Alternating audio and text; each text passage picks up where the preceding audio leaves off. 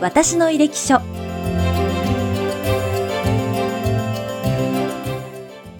この番組では医療の第一線で活躍されている先生方にこれまでの医療人としての反省と医療に対する考えをお聞きしていきます。これからの供養の形ハートインダイヤモンドの提供でお送りいたします。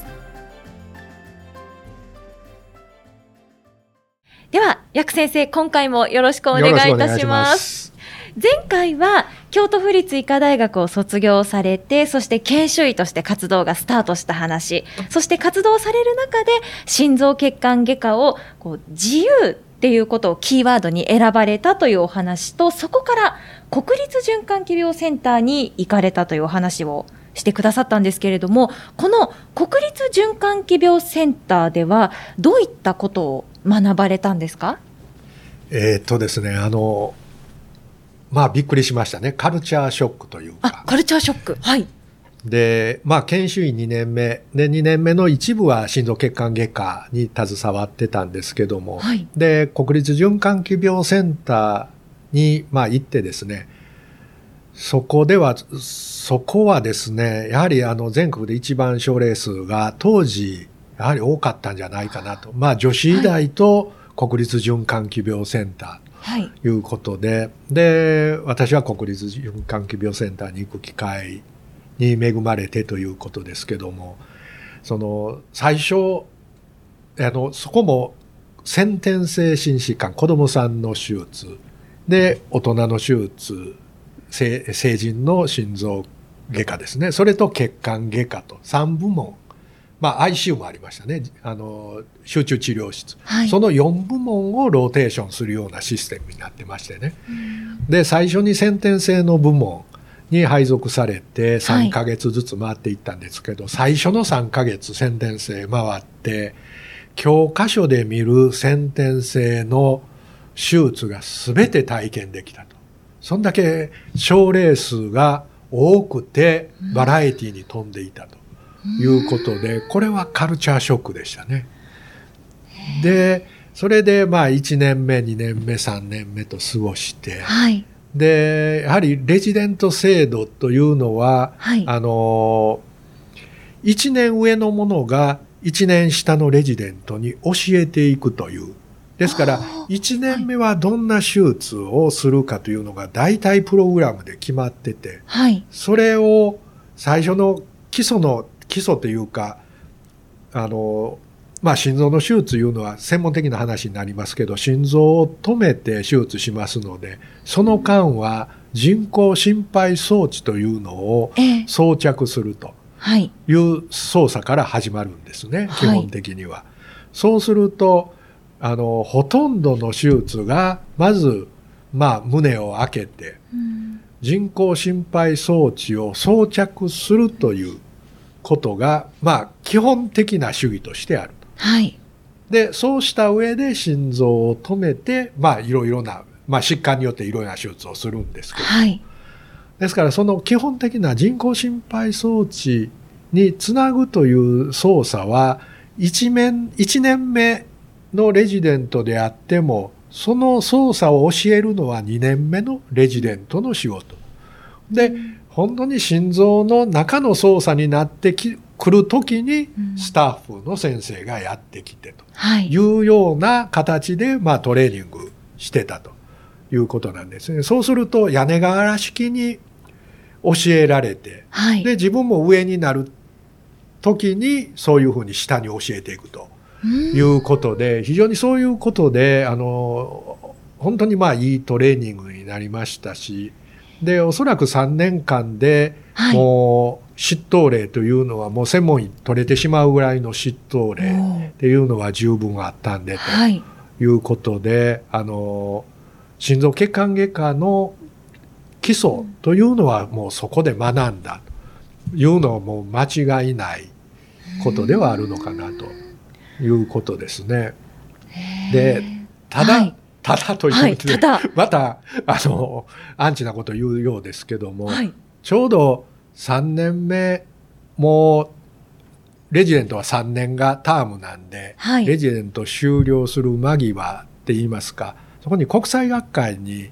あの参加する機会があって、はい、でそれでヨーロッパ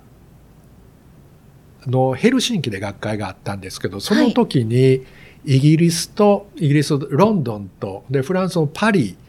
の施設を1週間ずつ、はい、そのまあたまたま紹介してもらった人が働いてたんで1週間ずつ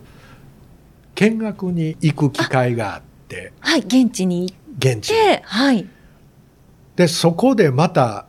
カルチャーショックというか、はい、目から鱗だったんですね。で、はい、何が違ったかというと、やはり国立循環器病センター、やはりどんな手術でもやってるということで非常にトレーニングになったんですけども、はい、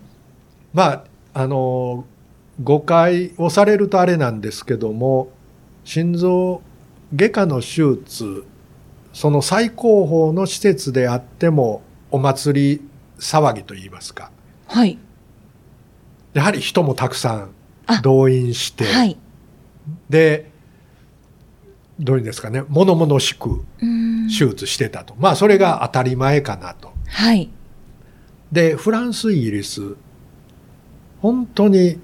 術者と助手2人ナース1人麻酔科1人4人だけ。で、はい、朝やって昼やると。一つの部屋で。はいそういう形で、で、何の気負いもなく、で、考えてみれば、朝昼晩我々食事しますよね。はい。当たり前のように。はい。食事をするかのごとく手術が行われてたんです。手術すんのは3度の食事と一緒だなと。はい、こんな力が抜けた形で心臓の手術が淡々と行われているという。そういう、これは文化の違いだなと。その、やっぱり心臓の手術っていうと、こう、人の命がかかっているっていうものすごいプレッシャーだと思うんですよ。すね、だから一人一人にかかるこう精神的な負担もあるでしょうしだからなんかこうたくさんの人が関わっているとみんなでこの患者さんを助けているみたいな気持ちにもなるしで、ね,、も向こうの方はやっぱり何でしょうねこう淡々と気持ちが強いんですかね？やはりねそれはもう彼らの生活にもう溶け込んでるんですね。心臓の手術が特別なもんでも何でもない。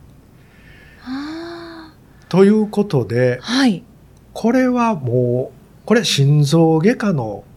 これ、こういう文化が海外にあるんだなと。はい。で、本当に、本当の意味でという、これも曖昧な表現ですけども、本当の意味での心臓外科医になるためには、海外に行かないと、その文化、雰囲気、学べないじゃないかなというふうに思ったんですね、はい、その時に。はい。で、それから海外脱出計画、僕の中で始まったんですね。はい、いかに海外に脱出できるかなという。はい、で、はい、あの、日本の、あの、まあ、臨床でもみんな多くの人が、その第二外科であっても多くの人が留学はしてるんです。はい。ただみんな、あの、リサーチで留学してるんですね。研究で。はい。で、研究で2年間行って、また教室に戻ってこいということで、あの、留学してるんですけども。はい。で、心臓外科のチームは、大学のチームは、今まで海外留学なかったということと、うん、ましてや、臨床で留学した人はもう第二外科でもいなかったということで、臨床で留学、はい、どうしたらいいんだろうというようなことで、はい、そこから考え出したんですよね。脱出計画。うんもう前例がないから誰に聞いたらいいかもわからないからない。えー、で、そこで、しかしみんなリサーチでは、研究では海外に出てるなと。はい。で、海外の臨床のポジションはやっぱり海外の方が見つかりやすいだろうということで、まずリサーチで海外、とりあえず脱出しようと。あ、はい。いうようなことで、はい。で、そのためにはリサーチしないといけないじゃないですか。はい。ですから、まず、研究。はい。で、そこで大学院に入って、ああ、アメリカの大学。えっ、と、それ、えっ、と、大学院は大、えっ、と、日本、えっ、と、京都府立医大の大学院に所属しながら、はい、研究はじゃあどこでしようかと考えたときに、はい、世界に一番近い研究室。それが国立循環器病センターの研究所にあったんですね。で、それが自分の興味にもあったと。はい、そこはあの生理学の教室で心臓の機能とエネルギー学をやってた、はい、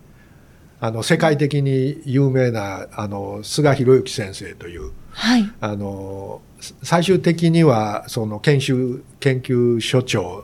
その時は部長でしたけども、はい、岡山大学の教授になられて研究所に戻ってこられて所長で戻ってこられるんですけどもあのその先生がそういう概念を出されてて、はい、でそれは非常に興味があったんで、はい、で何のつてもなくというかまあ国立循環器病センターにいてましたから、あの研究所を訪ねて、はい、でこういうことで研究したいということで非常にウェルカムでしたね。ぜひ来なさいと。で大学院は大学でしたけど大学府立医大の大学院に入って、はい、もう国内留学ですね。研究はその研究所で。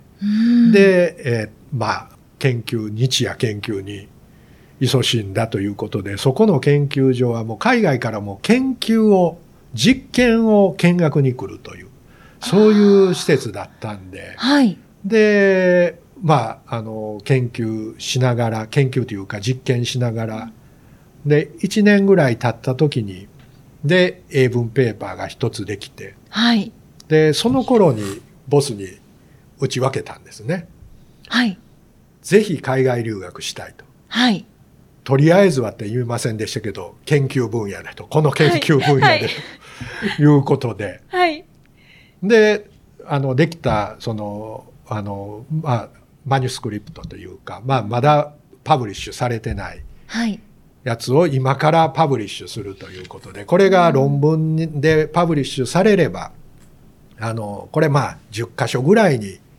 送ればまあ3箇所ぐらいはもう給料を出してくれるような研究者としてのポジションは探せますよということで、で、それをまあパブリッシュして、はい、まあ何編かまとめてということで、まあアプライして、で、えー、まあ決まったと。それが研究始めて2年ぐらい経った時ですかね。はい。で、それでアメリカの、まあ、大学の研究室に行くことが決まって、ちょうどその頃に決まってからですかね、おそらく。その頃にオーストラリアの、はい、あの、セント・ヴィンセント病院、まあ、あの、シドニーにある病院なんですけども、はい、そこで、あの、チャン先生という、まあ、中国系の先生なんですけども、はい、その方が、オーストラリアで初めて心臓移植を成功させたという先生が、あの、日本に何回も、日本では新移植というのは、和田移植時から止まってた時代なんで、はい、その先生が、あの、しょっちゅう講演に来てたんですね、はい、日本に。で、ある時その先生を捕まえて、ぜひ、そのオーストラリアで、セント・ヴィンセントで、あの、働きたいと。で、今こんなペーパー書いてるんだと。はい。その先生は多分そのペーパー興味なかったと思うんですけども、これでも暗いみたいな形で、こんなんかどうだとい。うような形で持っていって、即答はくれなかったんですけども、その後、あの、返事があって、で、2年後にポジションが空くからと。2年後。いうことで、はい。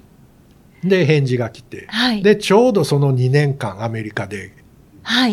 研究して、はい、で、その後、シドニーに移ってと。いうことで、オーストラリアには4年間ぐらいですかね。4年3ヶ月ぐらいいたんですけども。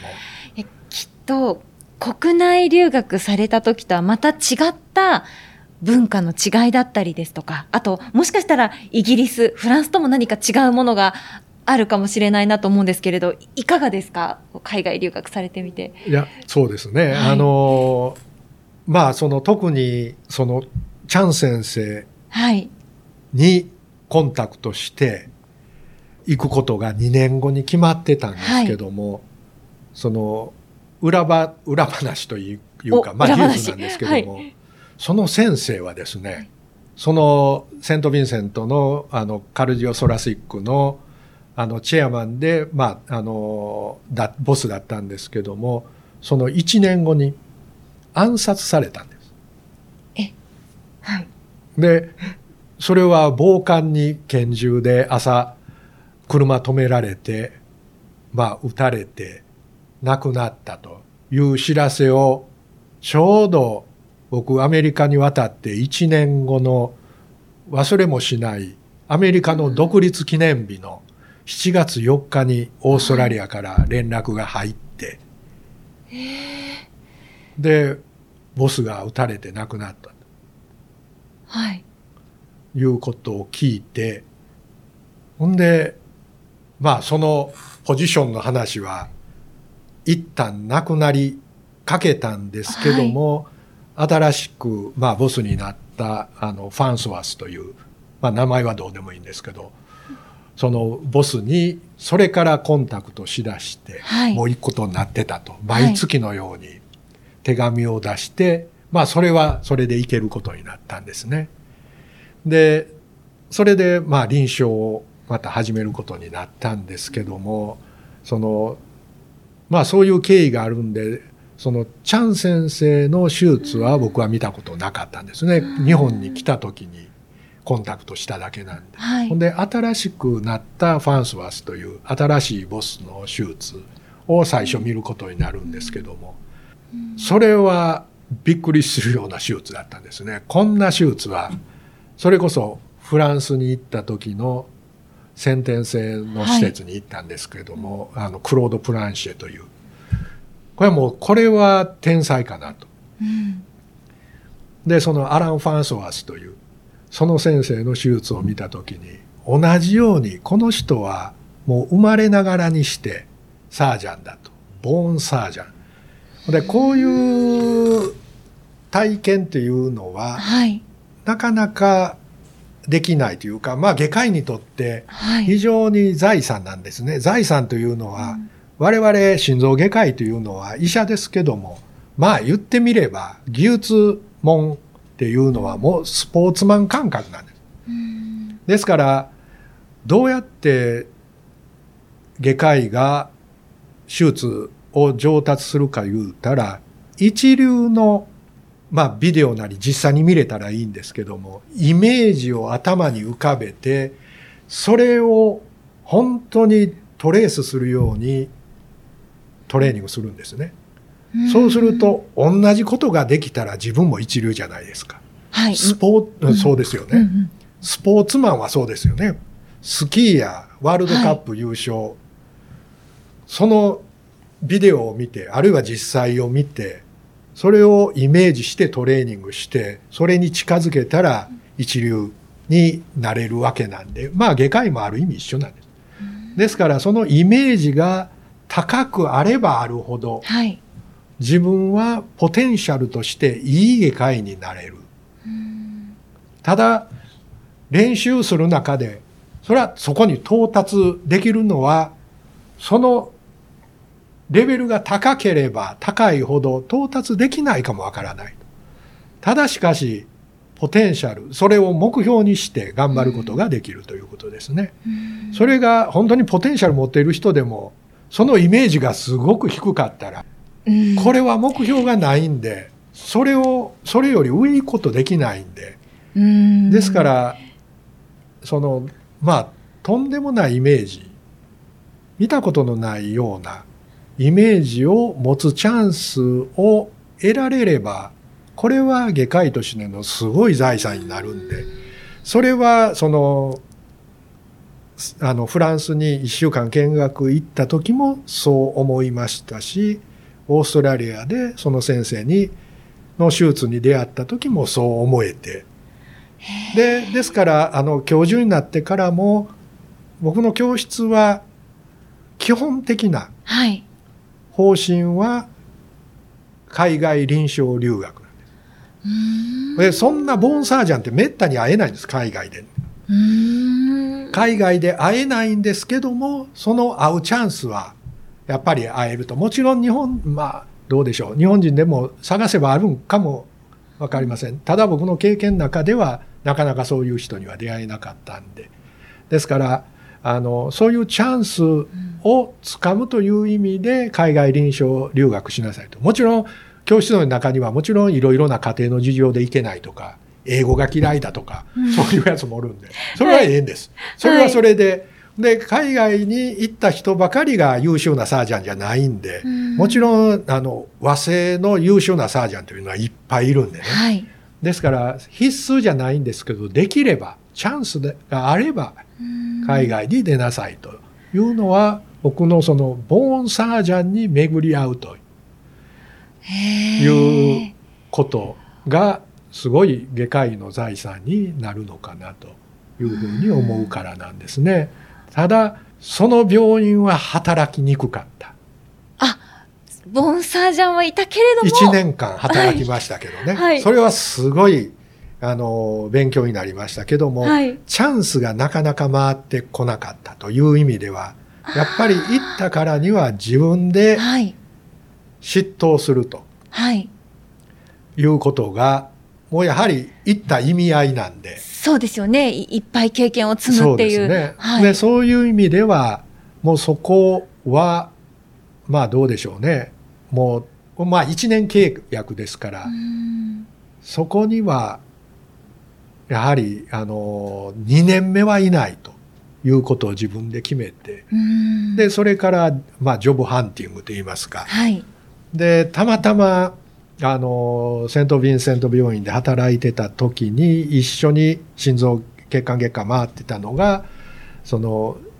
そのオーストラリアの制度で一般外科やってる人が6ヶ月だけ心臓外科回ってくるんですね。はい、でそのホートンという若い医者なんですけども一緒に働いて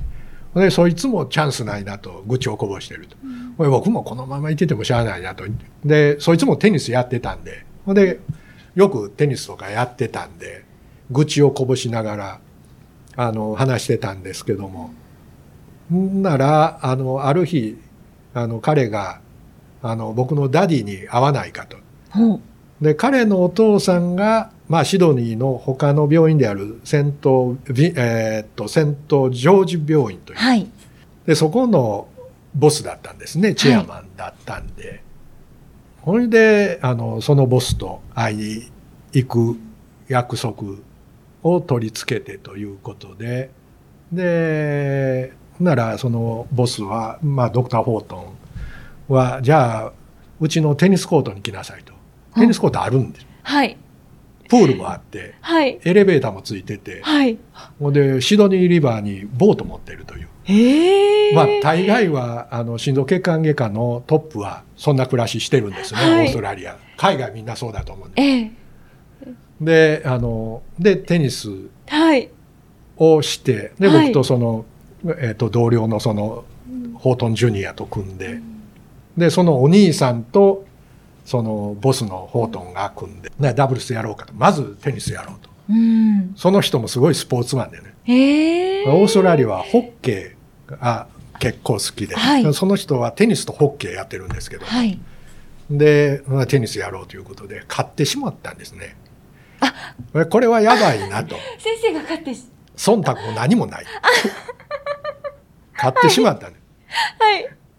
接戦でしたけど7号で勝ってしまったんですね、はい、これやばいなと、はい、しかしまあもうじゃあ来年から来いと。あ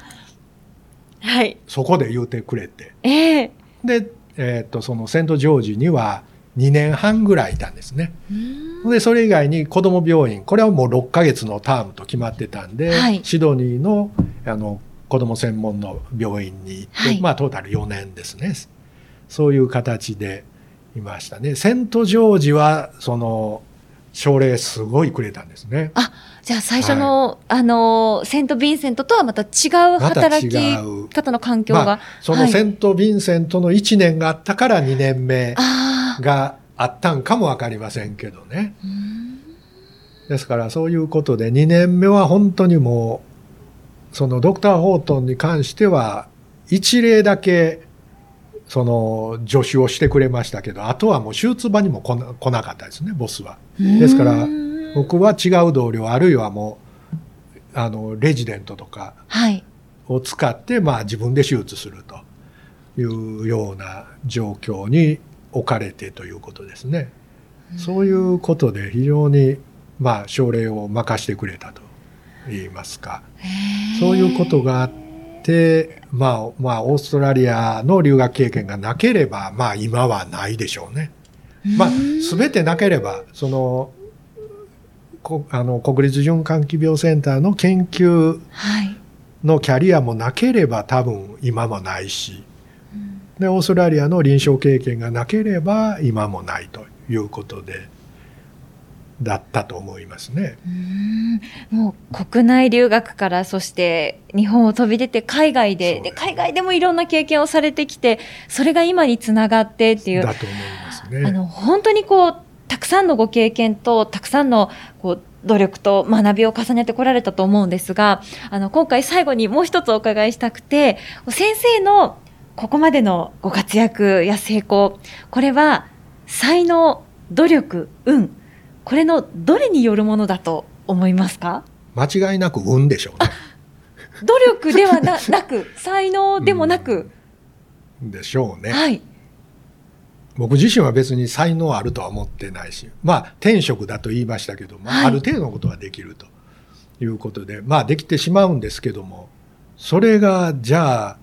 人と違う特殊な才能でできてるかいうと、全然そんなことは思わないし、努力はむしろしないタイプです。今までのお話をお伺いするにも、努力のもう結晶のようなエピソードそれは日本脱出計画とかね、はい、そういう意味ではいろいろ考えたりしますけども、ええ、じゃあ毎日地道な努力をするタイプかいうと確実に三日坊主タイプなんで多分努力するタイプでは全然ないしこれは人に自分は努力家ですなんかもう決して言えないと。で、運でしょうね。で、これは多分に、やはりあの、人生の節目で、やっぱり人に出会っているという、そこが最大の運かなと。で、この、うん、人の出会いが運って、まあ、僕も言ってますけども、人も、まあ、言われることがあるんですけども、実際にしかし節目で選んでるのは自分ですよね。しかし本当はそれ以外にも出会いがあったかもわからないないけど自分が気づいてないとか、はい、自分が捨ててる出会いもあったんかもわからない。しかし結果的には出会った人に助けられてチャンスももらって今があるということで、今の視点から言ったら出会ったその人生の節目で出会った人というのは非常に、まあ、あの、自分のキャリアアップにつながってたんだな、ということで、これは出会ったという運でしょうね。もう即答されましたもんね、今、ご質問に。ね、ええーやでもそうやってたくさんのご縁があって、たくさんの方に出会われて、あとボーンサージャンにも出会われて、それで1997年にまた京都府立医科大学の助手として、ね、この母校での活動が再スタートされるわけですけれども、はい、また次回はそのお話や、はい、そしてこれからのことなどもお伺いできたらと思っております。では先生次回もよろしくお願いします。よろしくお願いします。私の履歴書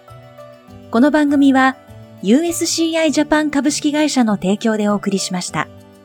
インタビュアーは私、高山ゆかりでした。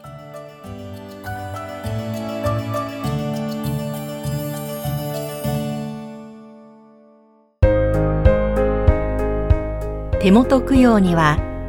ご遺骨で作るダイヤモンドを、ハートインダイヤモンド。